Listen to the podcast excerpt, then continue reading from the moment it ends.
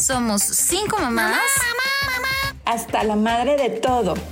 Y por eso creamos este espacio para hablar y echar desmadre. Mientras nos tomamos unas copitas de vino. El desmadre. ¿Qué tal amigas? Bienvenidas a un episodio más de El desmadre. Yo soy la tía Rose. Y debo confesarles y contarles que llevo orgullosamente 10 meses de lactancia materna y contando. ¿Quién más está por acá? Hola, yo soy Chivis y yo di 20 meses de lactancia, casi dos años. Y la verdad fue lo más hermoso que me pudo pasar en la vida. Hola, yo soy Consuelo. Yo di dos años de lactancia la verdad fue increíble esa etapa, aunque al inicio sí me costó un poquito de trabajo, que ya les platicaré después, pero me encantó esa etapa. Es que justamente sí cuesta un chorro de trabajo y el día de hoy este capítulo está presentado por Chico, que entiende que durante la lactancia materna todo el apoyo para la mamá es indispensable y necesario. Y yo la verdad es que no hubiera logrado mi lactancia de no haber sido por un especialista que está el día de, hoy con nosotros, que es Laila Monteforte, que es especialista en lactancia materna, y yo le debo mi lactancia 100%, la verdad. Eh, hola, Lai, bienvenida. gracias, gracias por tenerme aquí. Me fascinó trabajar contigo, Ros. Este, y pues gracias por este espacio. Eh, yo soy mamá de dos, y yo di dos años de lactancia a mi hijo mayor, que ahorita tiene ocho años, y a mi chiquito que tiene tres años, diez meses, seguimos en proceso de destética. ¡Wow! ¿Qué, qué valor, Lai, qué valor. Porque algo que nadie te dice con la lactancia es que es bien cansada. Bien cansada. Bien cansada. O sea, mira, yo me acuerdo perfecto que, que desde antes de que, de que naciera Elena, pues digo, tomé un curso contigo, tomé los cursos de Naranja Dul, o sea, yo estaba emocionadísima por la lactancia y mi mayor preocupación era, lo tengo que lograr. Y ya una vez que lo logré, yo decía, ¿cómo se desenchufa esta niña de aquí? ¿En qué momento? O sea, quien se inventó que los bebés comen cada tres horas fue un hombre que nunca había tenido hijos o no estaba en su casa, güey, porque eso es mentira. Ese es de los primeros mitos que, es algo que le digo a las mamás siempre en los cursos prenatales, o sea, hasta en las lactancias más perfectas, o sea, los casos en donde todo se dio de forma perfecta, sin, sin obstáculos, sin nada, igual es cansadísimo los primeros meses, o sea, vas a tener un bebé enchufado y tu único labor de todo el día va a ser alimentar a esta criatura y son de estos días donde al final del día dices, uy, no hice nada, ni me bañé, ni comí, ni nada, pero al mismo tiempo, pues sí, estuve todo el día trabajando en darle de comer a esta criatura. Claro, estuve haciendo leche. Fíjate que a mí me pasaba que, o sea, yo iba con mi ginecóloga y mi ginecóloga me decía, no, tranquila, cuando cumplen tres meses, o sea, el, día que cumple tres meses todo cambia y ya te va a comer cada tres horas, ¿sí? Ajá, no es cierto, la niña hasta que cumplió seis meses, que fue cuando empezamos con sólidos, empezó a espaciar un poquito más sus tomas. Sí. O sea, antes te juro de verdad que la niña comía cada hora, como dices, o sea, yo estaba todo el día como como vaquita de establo así conectada de en qué momento me saco a la sanguijuela de mí. Sí. Y ahí, y ahí también creo que es importante como entender que cada niño es único. O sea, sí es, es, es este, desafortunado cuando los médicos quieren dar como estas generalizaciones de a partir de hace esto, porque pues no. Cada bebé es un individuo y cada bebé va a tener sus necesidades e incluso cada bebé puede cambiar mucho sus patrones de, de alimentación de un mes a otro. Entonces hay bebés que desde el inicio son dormilones y comen súper espaciado cada tres horas y, y es más tranquilo el asunto hay bebés que pasan por rachas donde está muy tranquilo y, comen más espaciado y luego están en picos de crecimiento y están pegados. Puta. Y hay bebés muy alta necesidad de apego, porque hay que recordar que la lactancia no solo es alimento, es también una forma de, apego, de seguridad, de contención, ¿no? Y hay bebés que tienen mucha necesidad de este contacto y entonces piden todo el tiempo y no es necesario por, necesariamente por hambre, sino también porque quieren esta cercanía con mamá, ¿no? Que probablemente tu chiquitina era de esas que pues aquí me encanta, de aquí soy y aquí no me mueven. La mía fue así. O sea, yo me acuerdo que a mí, o sea, la verdad es que cuando empezó como todo el proceso de lactancia, yo salí del hospital ya con las boobies hasta los ojos de grandes. O sea, mi bajada de leche fue impresionante. Yo me volteaba a ver y veía las venas como que se me iban a salir de la piel. Chivis en Sabrina. Se los juro que me dolía, o sea, me dolía el estiramiento de la piel de la cantidad de, leche.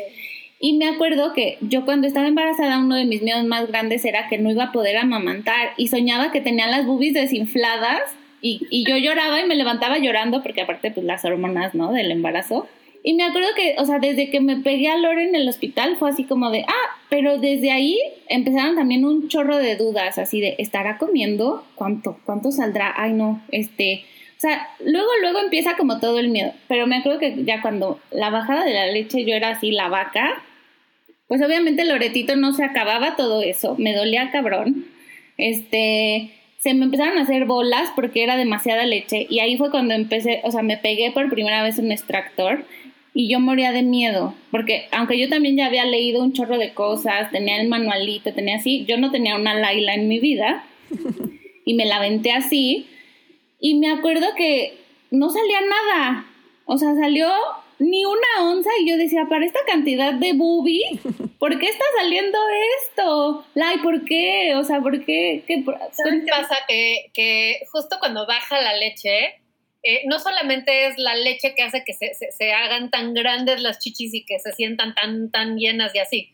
Eh, pasan aquí muchas cosas. Eh, primero, si tu parto fue un parto en donde te canalizaron y te estuvieron pasando suero, seguramente te fijaste que también se hincharon tus piernas, tus manos. sí. hay, edema en el cuerpo, ¿no? Por tanto líquido que nos meten en, en, el labor de parto. Entonces, esa misma edema, esa inflamación, esa retención de líquido, también la tenemos en las chichis. Entonces, mucho de esto que sentimos de estar como llenísimas y así es retención de líquido. Ok. También hay inflamación del tejido. Entonces, eso hace que se sientan también grandes, llenas, duras y también impide que, que fluya bien la leche. Entonces, puede que tenías mucho más leche que eso, pero por esta misma inflamación, pues no, no se logra vaciar bien, ¿no? Y, y, finalmente la succión del extractor no es igual que la succión del bebé. El bebé es un, un mecanismo de, de, compresión y succión muy distinto al, al del sacaleches. Entonces, eh, te, logra vaciar mucho más efectivamente que, que el extractor. ¿no? Entonces, a lo mejor con el extractor te salía media onza, pero, pero tu chiquita te estaba sacando dos onzas. Ah, sí. Recuerdo perfecto cómo sentí cuando me bajó la leche. O sea, me acuerdo que era de madrugada. Ya estaba yo en la casa con Elena. Te estoy hablando que Elena ya tenía pues dos, tres días de nacida. O sea, eso, ese también es otro mito, que creemos que van a ser la bebé y vas a tener tres litros de leche así para aventar para arriba, ¿no? Yo juraba, yo juraba que ya en ese momento, o sea, en cuanto me sacaron a la bebé, yo iba a sacar mis botellas así para el banco de leche y pues no. Este, y me acuerdo perfecto que estaba dormida, eran como, pues era de madrugada, y me acuerdo perfecto que me empezaron a dar escalofríos. Y le dije, le dije a Pedro, le dije a mi esposo, oye, abrázame, tengo mucho frío. Me empezaron a dar escalofríos y te juro que sentí así como, como, se, como que se empezaba a, acomodar la leche. O sea, que literal sentí como me bajó la leche. Sí, sí, sí, es impresionante. Yo también, o sea, cómo quisiera haberte tenido Lai a mi lado. Yo sufrí, sufrí al inicio porque igual que todas leí en ese entonces yo trabajaba en una página de salud, me leí todo lo de lactancia, todo sobre el embarazo, todo, todo. Dije, no, ya con esa información iba segurísima con la lactancia. Cuando nace mi hijo y me lo pego por primera vez fue así de, ¿y ahora? ¿Cómo, cómo es la postura? ¿Cómo le tengo que poner el pezón? ¿Cómo? Entonces, pues ahí entre que la del hospital medio me explicó, entre que la mamá, la suegra, todas mis hermanas también así como que me recomendaban, pero pues una, aún así era así de, pues no, ¿no? O sea, sí se acomodaba Diego, salía la leche, pero a la semana, obvio, mis pezones estaban destruidos. Mis pezones estaban súper adoloridos, me sangraron. Entonces sí, sí fue un sufrimiento horrible esas primeras semanas. Pero bueno, ya con el tiempo ya la pediatra me enseñó y ya todo, pero sí, como hubiera encantado que estuviera una Lai ahí conmigo. Es que yo creo que ese es el principal problema al que nos enfrentamos todas que nunca hemos visto la lactancia materna, ¿no? Entonces no sabemos cómo se ve, entonces no sabemos cómo se tiene que agarrar, o sea, y realmente el agarre no es cuestión, o sea, no es magia. Esto que vemos en los, en los comerciales es, de... Es, de aprendizaje, la lactancia, la gente muchas veces tiene esta idea de que, ay, la lactancia es algo natural, ¿no?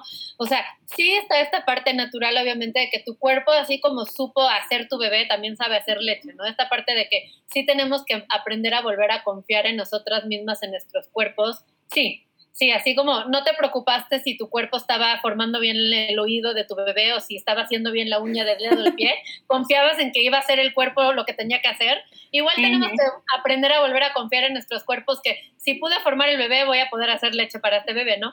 Pero, pero toda esta parte de saber cómo agarrarlo, cómo pegarlo, qué es normal, qué es no normal, esto sí es de aprendizaje, es algo que, que, que que anteriormente lo aprendíamos observando, ¿no? Antes de que entrara la fórmula, este, pues todo el mundo lactaba y tú crecías viendo a tu mamá, a tu hermana, a tus tías, a la vecina, a las amigas de la mamá que venían a la casa a tomar el café. Los veías a todos lactar y entonces sin darte cuenta aprendías cómo se hacía porque lo observabas desde chiquita hasta, hasta grande y era algo completamente normalizado, ¿no? Incluso vemos estas fotos de hace 200 años, cuando la gente era muy pudorosa y se vestían, ¿no? Que no vaya a enseñar la mujer su, su, tobillo, pero, en las, pero hay fotos en donde las mujeres salen lactando con la chichi de fuera y nadie lo veía mal, porque era algo normalizado, no era algo sexualizado. Claro.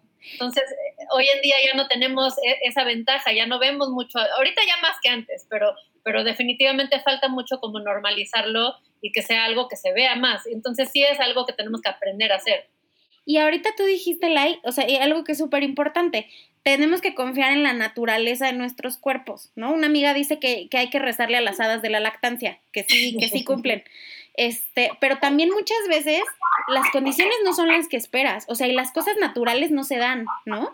Por ejemplo, cuando son bebés, tengo una amiga que, que tuvo una bebé súper prematura y la bebé no sabía succionar.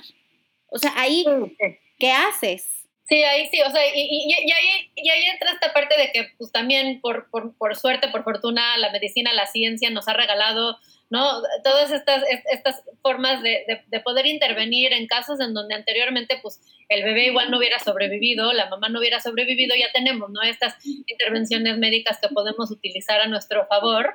Y, y justo este tipo de casos, como, como el que mencionas de prematuros, eh, por ejemplo, ahí entra el uso de la pezonera, en estos casos sí está, está indicado porque nos ayuda con estos bebés que están aprendiendo a, succionar, a poner la boquita y que tienen bajo tono muscular y que los tenemos que ayudar con terapia para, para fortalecer estos músculos y así, este, puede ayudar este tipo de herramienta en el proceso para que se logre pegar a la mamá y, y, amamantar de, de forma adecuada. Qué bonito. Nunca hubiera imaginado que las pezoneras podían ayudar en eso de bebés prematuros.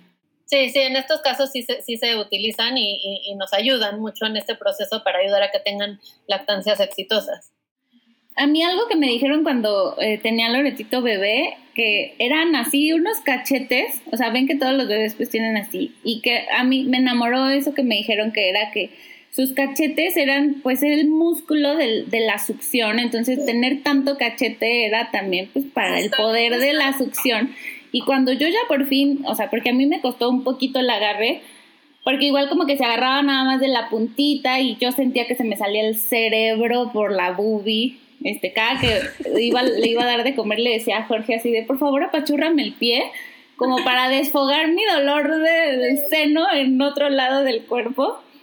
Y, y, cuando ya por fin como que, que, me fui acomodando, ella también se fue acomodando conmigo, este, que yo ya veía cómo le entraba toda la bubi a la boca y decía, Dios mío, nadie me dijo hasta dónde era el fondo. ¿Sabes qué, Chivis? Hemos visto mucho que nos dicen la lactancia no debe doler. Por supuesto que no debe doler. Siempre. La primera semana, güey, a huevo duele.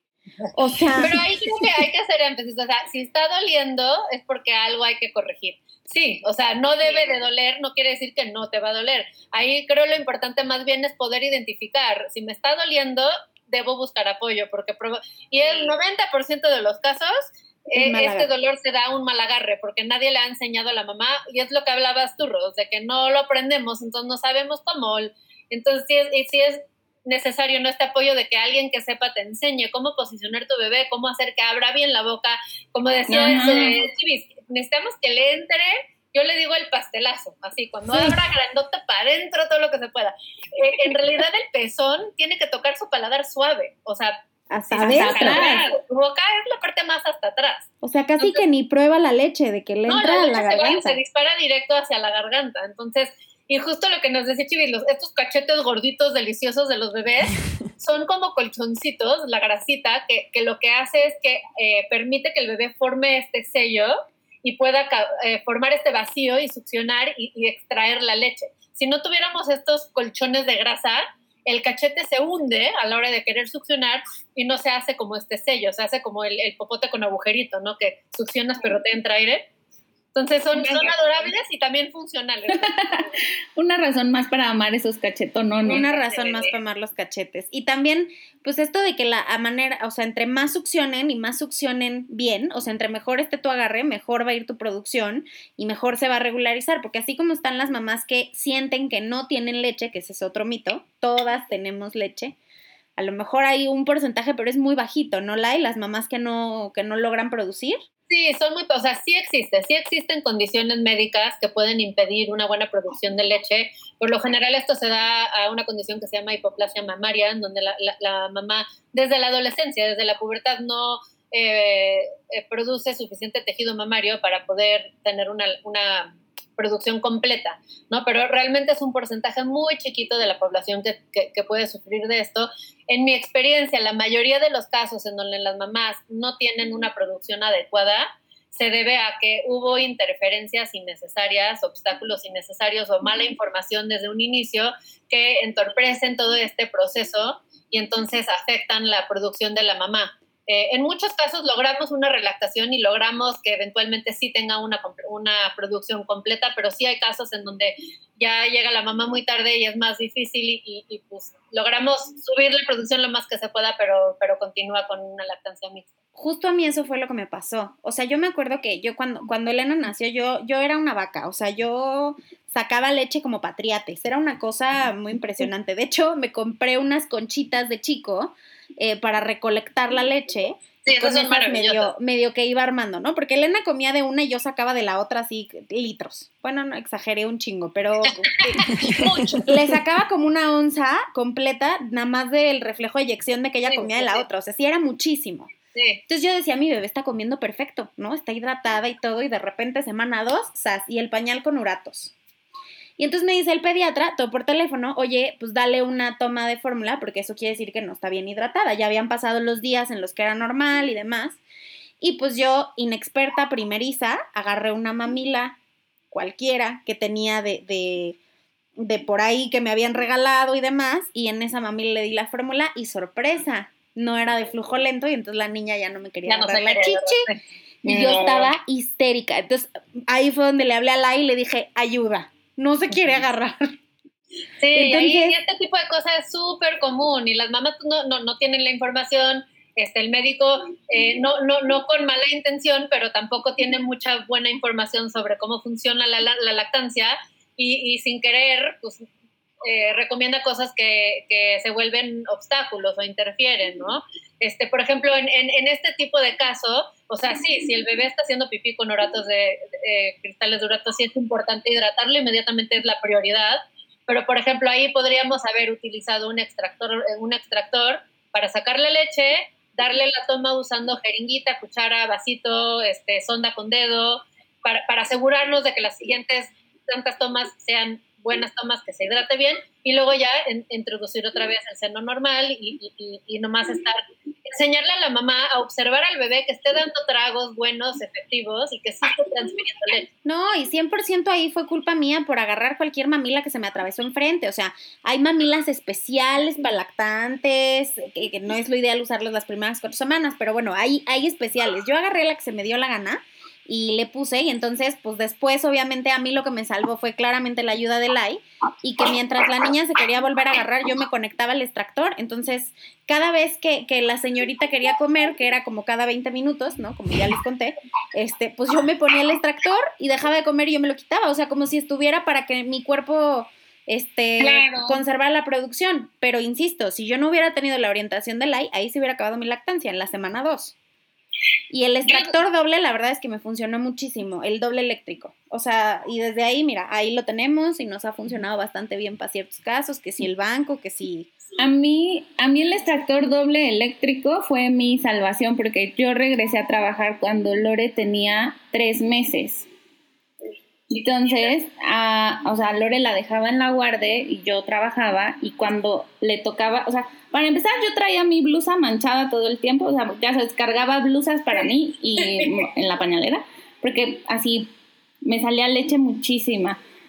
Y este, y me conectaba así al extractor, me hice un brasier especial yo solita de, de uno que ya no me quedaba, le hice hoyitos y me, ahí me metí a mi extractor y este, y me acuerdo que eh, mientras yo estaba trabajando así, en juntas y El sonido que cada mamá reconoce. Para no desperdiciar mi hora de lactancia godín, este, que me daban en la oficina, para poderme ir a, a, recoger a mi hija antes y aparte como la guardia estaba muy cerquita a la hora de la comida yo comía en mi lugar rápido y me iba a esa hora a darle de comer en la guardería entonces la verdad es que nunca se, o sea, la verdad, mi lactancia nunca sentí que la iba a dejar ahí, pero me acuerdo mucho que cuando eran los picos de crecimiento, yo no entendía qué estaba pasando, porque aparte eso a mí tampoco me lo habían explicado en ningún lado, y el primero de las tres semanas yo lloraba junto con mi hija porque yo decía, no sé qué está pasando no sé qué está pasando y vomita, o sea, bueno, regurgitaba y sacan como esta grasita. Y entonces la niña solo lloraba y yo lloraba en la noche y mi mamá llegaba al cuarto porque todavía ahí mi mami estaba conmigo para, para ayudarme en mi cuarentena y, y, mi mamá me la daba y yo lloraba y lloraba y lloraba, o sea, era, o sea, como que ese pico en especial yo lo recuerdo que fue el más fuerte, o sea, como que ahí sí necesitas muchísima contención porque, porque tú ahí todavía no estás tan preparada, no estás tan en confianza con tu bebé y ahí puedes decir, ¿saben qué? Esto no sé qué está pasando, yo ya no sirvo. Sí, o incluso muchas mamás creen que se les fue la leche, ¿no? Porque el bebé, el bebé pasa de comer de una forma tranquila, de pronto se pega, se despega, está inquieto, llora, no le gusta, este, otra vez quiere, le das, le das, le das 45 minutos, se queda dormido, la acuestas y a los 15 otra vez pide. No, este comportamiento en los picos es, es, es, es cansado, el pico es cansado y si no estás informada y no sabes lo que es un pico de crecimiento, pues lo que vas a, lo que piensan las mamás por lo general es, ay, se me fue la leche, porque aparte como el bebé está comiendo constantemente, dejas de sentir lleno y duras las chichis, ¿no? Pasas de que estás todo el tiempo así como congestionada, que ahora están todo el tiempo aguadas, ¿no? Entonces, mucho, mucho me ha pasado que me llegan mamás, me dicen, no, es que se me fue la leche, necesito asesoría porque se me fue la leche y cuando empiezo a hacerles como preguntas, no, no se te fue la leche, estás pasando por el pico y pues nadie te informó que existían estos picos, ¿no? Y ahí vienen las recomendaciones, ¿no? Que toma el atolito para que tengas más leche, que la cerveza y que X y todo. la espalda, seguro se te fue la leche. O... Si te asustaste, no le des.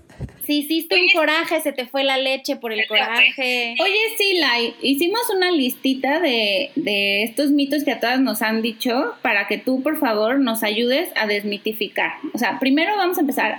la, el atole y la cerveza. ¿Sí funciona o no, no funciona? No, mira, la cerveza no, ninguno de los dos hay ningún tipo de evidencia científica que nos muestre que ayuden con, el aumento de la leche.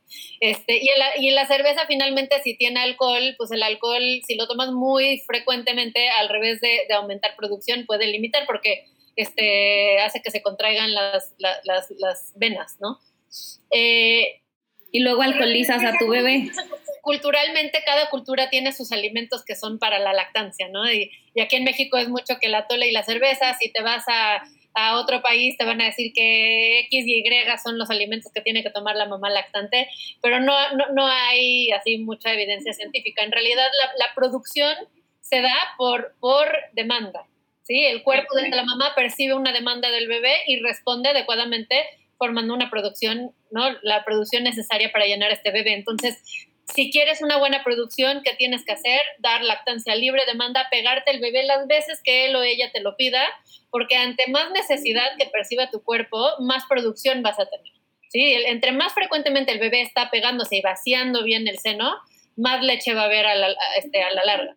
Oye, Lai, ¿y qué tal los de, o sea, eso es de lo que sí comas y de lo que tomes para que te, te produzca leche y de lo que no debes comer, que no comas chile, que no comas mole, chocolate, que no comas Y- y- mole. Y luego tristemente pasa que hasta pediatras, ¿no? Les dicen a la mamá que básicamente no puede comer nada más que el pollo asado y lechuga. ¿No? Y la pobre mamá y No, la tiene no. sufriendo que de por sí el posparto es difícil y ahora quítale todas tus comidas preferidas que te dan confort, está, está tristísimo. Una de mis primas, toda su cuarentena, este, solo comió caldo de pollo. Sí, no, único, o sea, o sea- son, son mitos que no tienen absolutamente ninguna base científica ni están respaldados por la ciencia. Este, lo que sabemos es que la mamá puede llevar su dieta normal. Eh, también es súper cultural, o sea, de una cultura a otra te van a decir, no, no puedes chocolate, chile, condimentado, no, eso es como muy en México, no comas frijoles y brócoli, pero si te vas a la India te van a decir que no comas esto y esto y esto, que va a ser algo totalmente diferente, porque son creencias culturales. Eh, lo, que, Sí. lo que nos dice la ciencia es que la mamá puede hacer su dieta normal de siempre, no tienes que eliminar ningún tipo de alimento y nada más comer todo balanceado y en moderación. Lo único que sí es regular el consumo de cafeína, ¿no? O sea, Sí, nomás una taza de para café. Para que algo llegue a la leche, tiene que entrar primero a tu sangre, porque tu sangre es un producto, digo, tu leche es un producto de tu sangre. Entonces, realmente, pues el chile no es de que entre tu sangre el picante, no, no, no se pasa eso, tu sangre, ni el condimento, ni, ni, ni el chocolate. Lo que sí entra a la sangre es cafeína y alcohol. Entonces, eso no quiere decir que no lo podamos consumir durante la lactancia, pero sí tenemos que tener mucho cuidado con las cantidades. Entonces, cafeína se recomienda no consumir más de 300 miligramos de cafeína al día. Esos son tres eh, americanos. Yo por lo general les, digo a las mamás, mira, uno seguro no te va a hacer nada. El, el segundo y el tercero sí mídelo viendo qué tan sensible es tu bebé.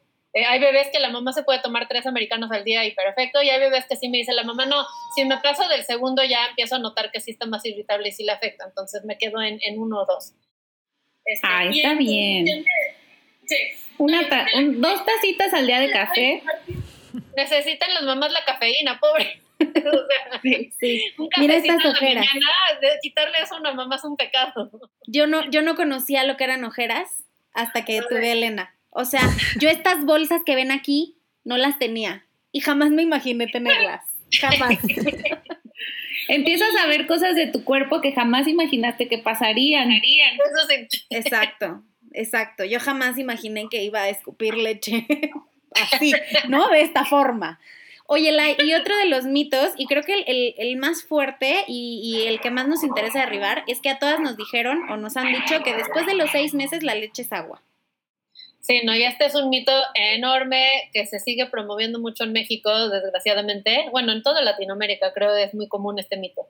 Es totalmente mentira. Y de hecho, las organizaciones de salud más importantes, la Organización Mundial de la Salud, eh, la Organización Panamericana de Salud, la Academia de Pediatría de Estados Unidos, todos nos indican que la lactancia debe de durar mínimo dos años este, y de ahí en adelante el tiempo que la mamá y el bebé quieran. Entonces, no hay un momento en donde tu leche se vuelva agua o en donde la leche deje de tener beneficios para, para tu hijo o tu hija. Este, siempre tiene beneficios, siempre los nutre. Sí, después del año la leche deja de ser su fuente principal de alimentación, ¿no? El primer año la fuente principal de alimentación del niño es la leche materna y, y, y durante todo, o, bueno, sí, o sea, en caso de bebés de, eh, de pecho es la leche materna. A partir del año, la fuente principal de alimentación ya se vuelven los sólidos, pero la leche materna sigue siendo un complemento muy importante y que sigue aportando mucho, no solo en, en cuestión de nutrición, sino también toda esta parte de protección inmunológica. Esa parte no, no deja nunca de, de, de, de existir sin importar la edad del niño. O sea, es que la leche, así tenga tu hijo siete años y tú lo sigas amamantando, sigue estando viva. Esa es una sustancia viva que es continuamente cambiando.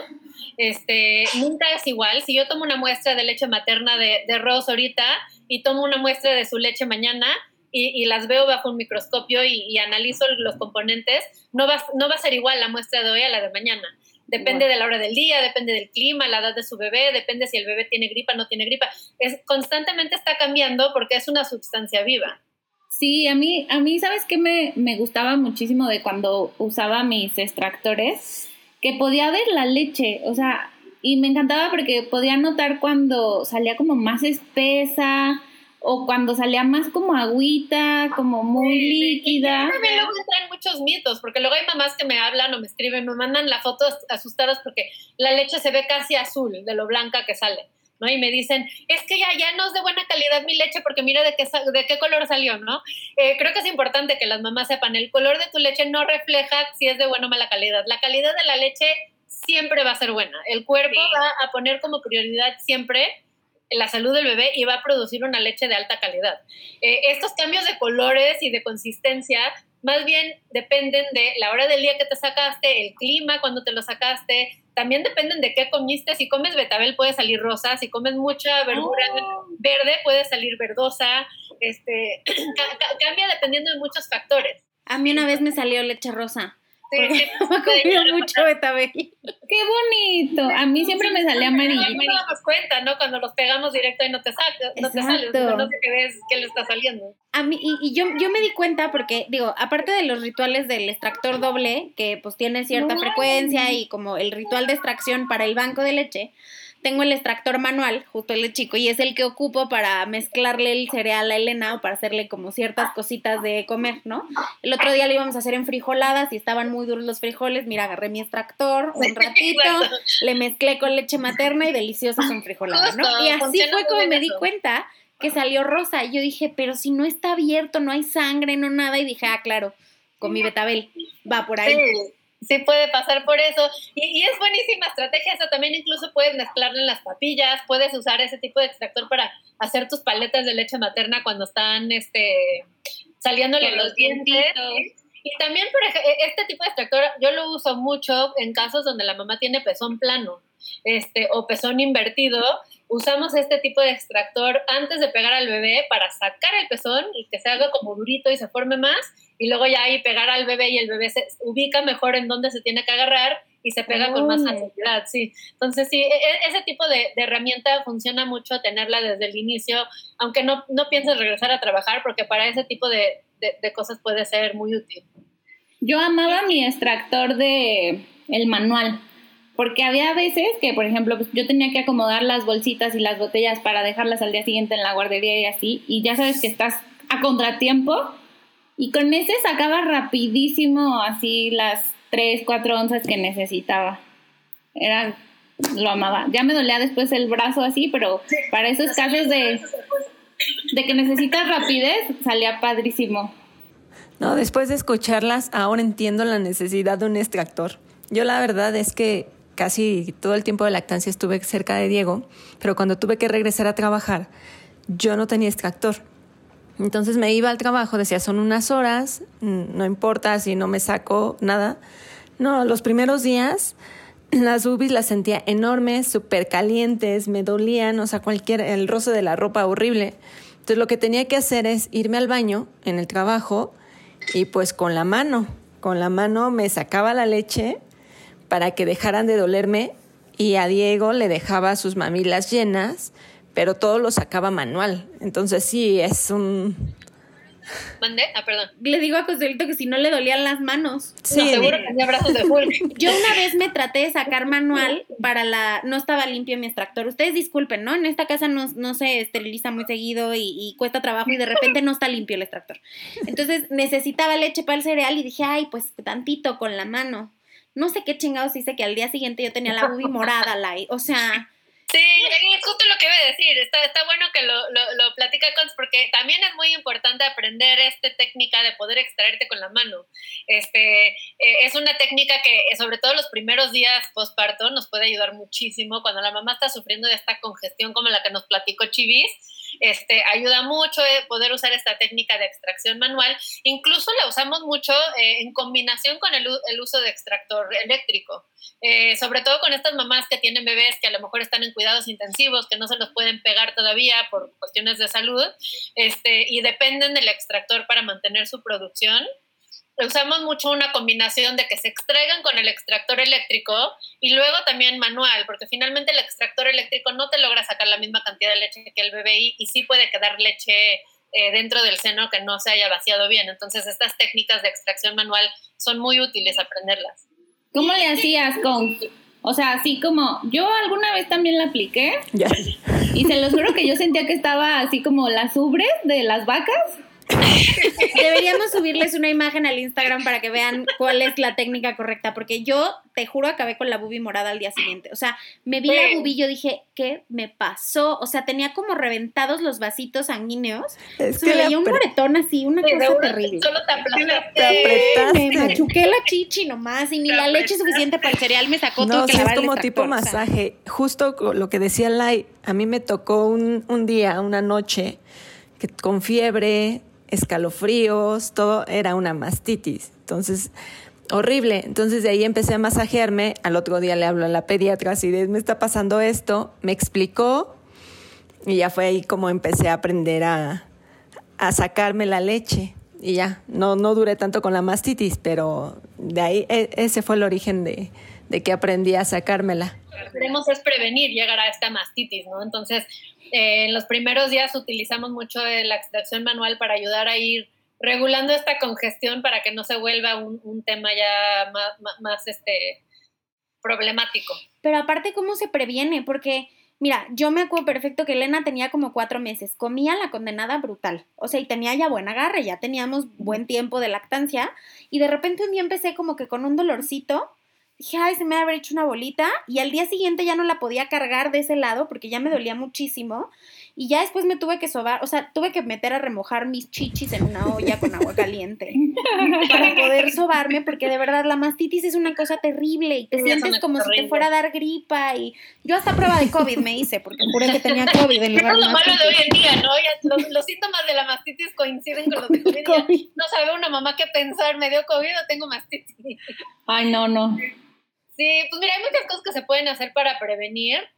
Claro, hay casos en donde por más que hiciste, pasa, ¿no? Eh, A la mayoría de las mamás, por lo menos una vez en todas, en su lactancia le da mastitis o por lo menos un ducto tapado, ¿no? Pero sí, sí podemos hacer muchas cosas. Lo más importante es checar que el bebé tenga buen agarre y que haya un vaciamiento frecuente del seno.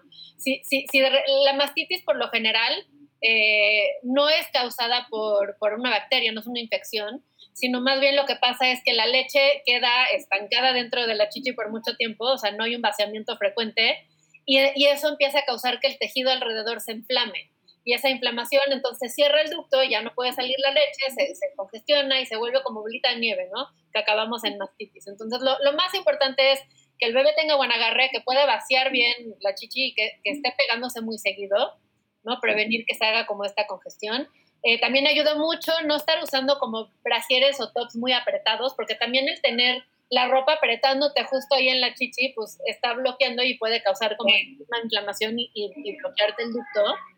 Este, y pues sí, a, a la primera seña de tener un, un ducto tapado, este, actuar luego, luego para desbloquearlo y que no se vuelva una mastitis.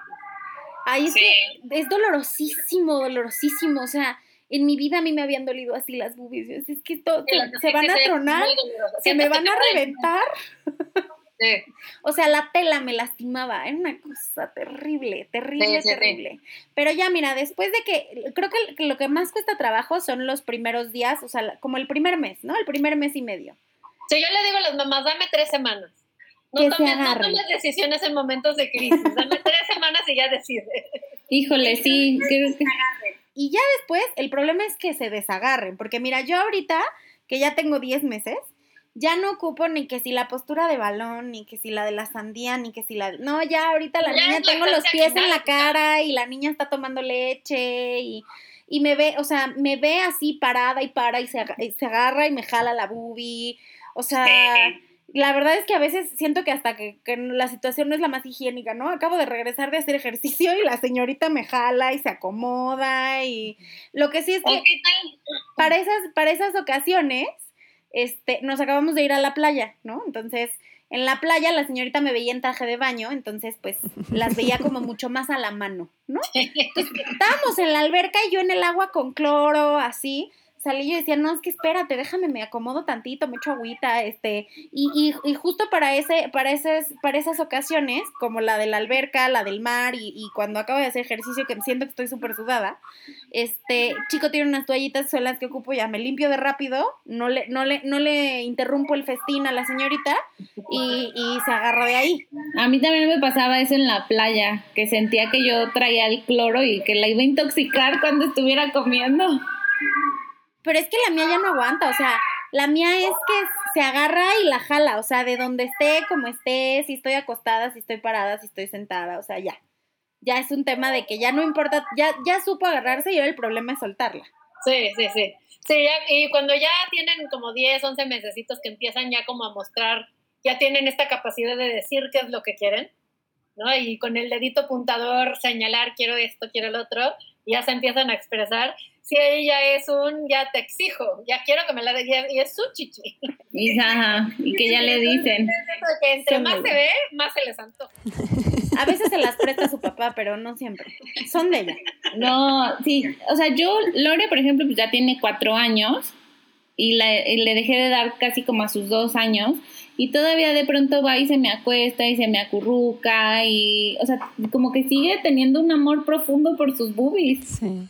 O Sí, sea, justo es parte de generar esta, esta, esta parte como del apego seguro entre mamá y, y bebé, ¿no? La lactancia nos ayuda muchísimo a fomentar este tipo de apego seguro, porque finalmente te está, la lactancia te obliga a tomar estos espacios en el día en donde estás en contacto con tu bebé piel con piel, donde la tienes o lo tienes, la hueles, lo sientes, este, y para ellos justo se vuelve un espacio en tu cuerpo para que para ellos representa contención, amor, apego, o sea, es un lugar en donde yo me siento segura, en donde me siento querida.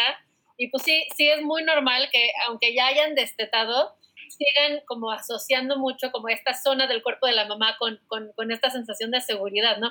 Hay muchos chiquitines que al destetar ya no, ya no piden, ya no piden leche, pero sí meten mucho la mano al, al, Al- la sierra de la mamá y, y agarran la chichi, ¿no? O se Sí, acuestan en sí, la chichi y como que buscan acariciarla y pues es algo normal, ¿no? Ellos, ellos no tienen esta parte donde sexualizan el cuerpo de la mamá, para ellos es simplemente un, un, un acto de amor, esto es como darte un abrazo, ¿no? Se, siente, se sienten queridos y contenidos. Es que además de que la lactancia es muy buena eh, por todo lo que ya platicamos, ¿no? O sea, en, en protección del sistema inmune, nutrición, o sea, independientemente de todos los beneficios eh, tangibles o científicos, digámoslo de, de cierta forma, pues están estos beneficios de apego, estos beneficios también de, de generar tú como mamá un vínculo con tu bebé. O sea, para mí la lactancia ha sido una de las experiencias más bonitas de la vida. O sea, a pesar de que, pues sí, ¿no? La ojera y la bolsa en el ojo, este, yo, o sea, tengo grabadísima la imagen de una noche que Elena estaba chiquitita, bebecita, estaban como las 3 de la mañana, me la pegué y nos veíamos las dos así con ojitos de amor, así como borrego,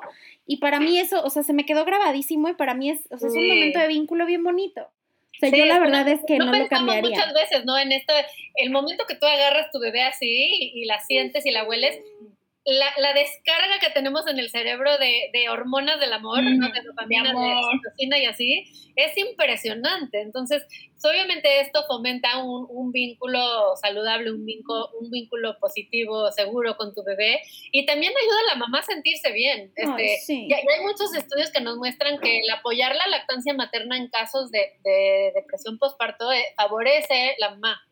Entonces, este, sí, sí es, sí es algo bien, bien bonito. Chichi Power. Yo la verdad es que sí tuve, o sea, sí, a veces sí me la pienso de tener otro bebé porque extraño muchísimo amamantar. O sea, con ya no me acuerdo de las desveladas y las ojeras, pero es algo súper, súper bonito. O sea, es, sí lo extraño mucho. Sobre todo eso, mira, yo a veces pienso en tener otro bebé justo por eso.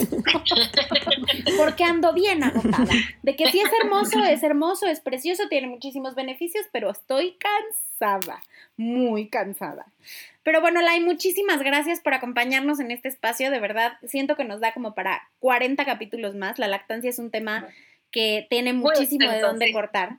Eh, muchas gracias a nuestros amigos de Chico por apoyarnos con este espacio para hablar a fondo del tema eh, de la lactancia materna, pues de una manera real, ¿no? No idealizada. Eh, porque pues bueno, creemos que la lactancia puede ser este, preciosa y como de comercial y pues ya vimos que no, ¿verdad? La, y para cerrar, ¿qué consejo le darías a todas las mamás que están lactando, empezando a lactar o que o que van a ser mamás y quieren tener, este, tienen la intención de lactar? ¿Qué consejo les darías? Yo creo que lo más importante es primero informarte y segundo, formar tu, tu, red de apoyo y tenerlo ya, ya listo para antes de, que nazca tu bebé. Porque por más información que tienes, si no tienes un red de apoyo que, que, esté ahí para ayudarte, y la red de apoyo puede ser desde tu mamá, tu tía, tu prima, tu vecina, tu mejor amiga, y también tu asesora de lactancia, tu pediatra que sea pro lactancia y sepa, ¿no? De lactancias todas estas gentes que van a estar alrededor tuyo que te van a ayudar en el proceso. Ok. Pues salud por las chichis, chicas. Salud. Nos vemos. Síganos. Salud por la lechita mágica. Síganos en Instagram, estamos como arroba el desmadre, en X, en Facebook como arroba soy naranja dulce, eh, en Instagram también como arroba naranjadul. Y pues salud por la leche y porque el cansancio me aguante al menos otro año. De Venga, Rose, tú puedes. Tú puedes, tú puedes, Rose. Ya vas a la mitad del camino, ya, ¿qué más? Ya falta menos. Cuéntenos, desmadrosas, a ustedes qué tal ha sido su lactancia y compartan, por favor, con nosotros en este espacio. Gracias otra vez a nuestros amigos de chicos y gracias, Lai. Eh, por estar aquí con nosotros. ¿Dónde te podemos encontrar, Lai, por si alguna mamá te necesita? Ah, en Instagram me pueden encontrar como LM Baby Care. Es lo máximo, en serio. Se los juro que mi, mi, mi lactancia fue diferente gracias a la vida. Pues nos escuchamos la próxima. Salud. Salud. Salud. Bye. Bye.